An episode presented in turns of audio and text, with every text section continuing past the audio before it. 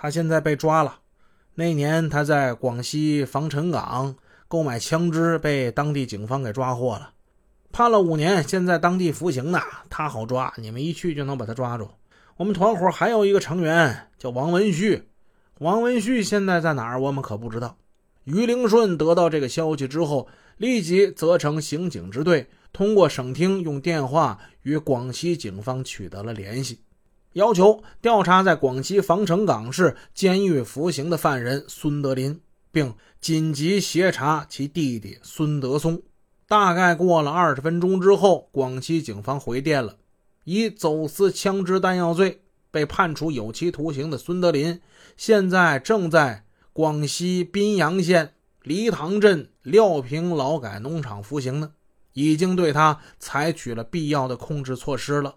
请沈阳的同僚们放心，这人肯定跑不了。孙德松，我们现在正在查找之中。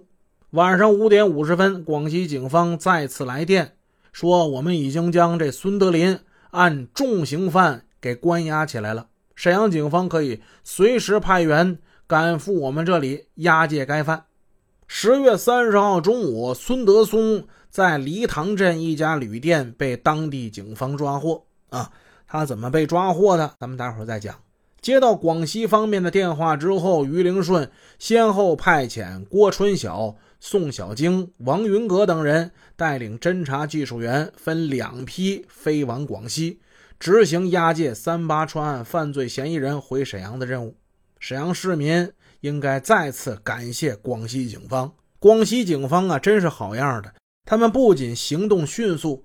在当地抓获了三八川案犯罪团伙的重要成员孙德松，而且用摄像机当场拍了那个家伙在床上被捕的景象。这是公安机关在粉碎三八川案犯罪团伙斗争之中唯一拍摄到的抓捕实景的录像啊！后来这个这不还上了电视了吗？啊，好多听友这个在听我们故事之前是看过纪录片的啊，都看到过当时的这个画面，那画面是十分难得的。这些短暂的录像后来在沈城千家万户的电视银幕上多次出现，真可谓是大快人心呢。孙德松怎么被抓住的呢？咱们得细讲。孙德松十月二十二号晚上七点半，带人民币六万元从沈阳坐车一路南下。他先去了郑州，又跑去西安玩了几天，然后从西安坐车一直到南宁。到了南宁之后，他乘坐三百一十五次列车到了这黎塘镇。他用身份证登记住进了当地的一个小旅馆，这是二百零三号房间。第二天呢，他怕带去的钱丢了，他还跑到当地农业银行办了一张金穗卡。他把六万块中的其中五万存到卡里了，然后急匆匆奔赴三十多公里外的廖平劳改农场。咱们再说孙德林，老长时间没说他了。他被法院判了五年徒刑之后啊，他很是焦虑，很是难忍，在砖厂干活太他妈累了。孙德林呢，在劳改农场整天骂骂咧咧，但他没有办法，出不去，他只好老老实实的在厂里搬砖，他没有一点办法。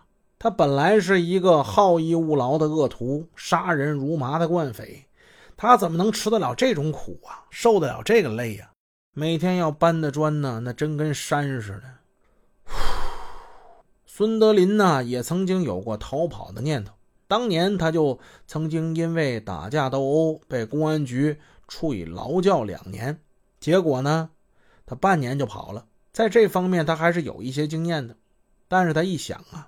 小不忍则乱大谋，要是真跑成功了，那当然好。但万一要是没成功，不仅得加刑，更有可能呢把沈阳那边的事也给抖了出来，那可就一切全完了。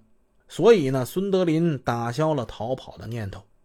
特别这一段时间，孙德林呢搬砖更加努力了，也不骂人了。他想争取混一个提前释放，早点出来。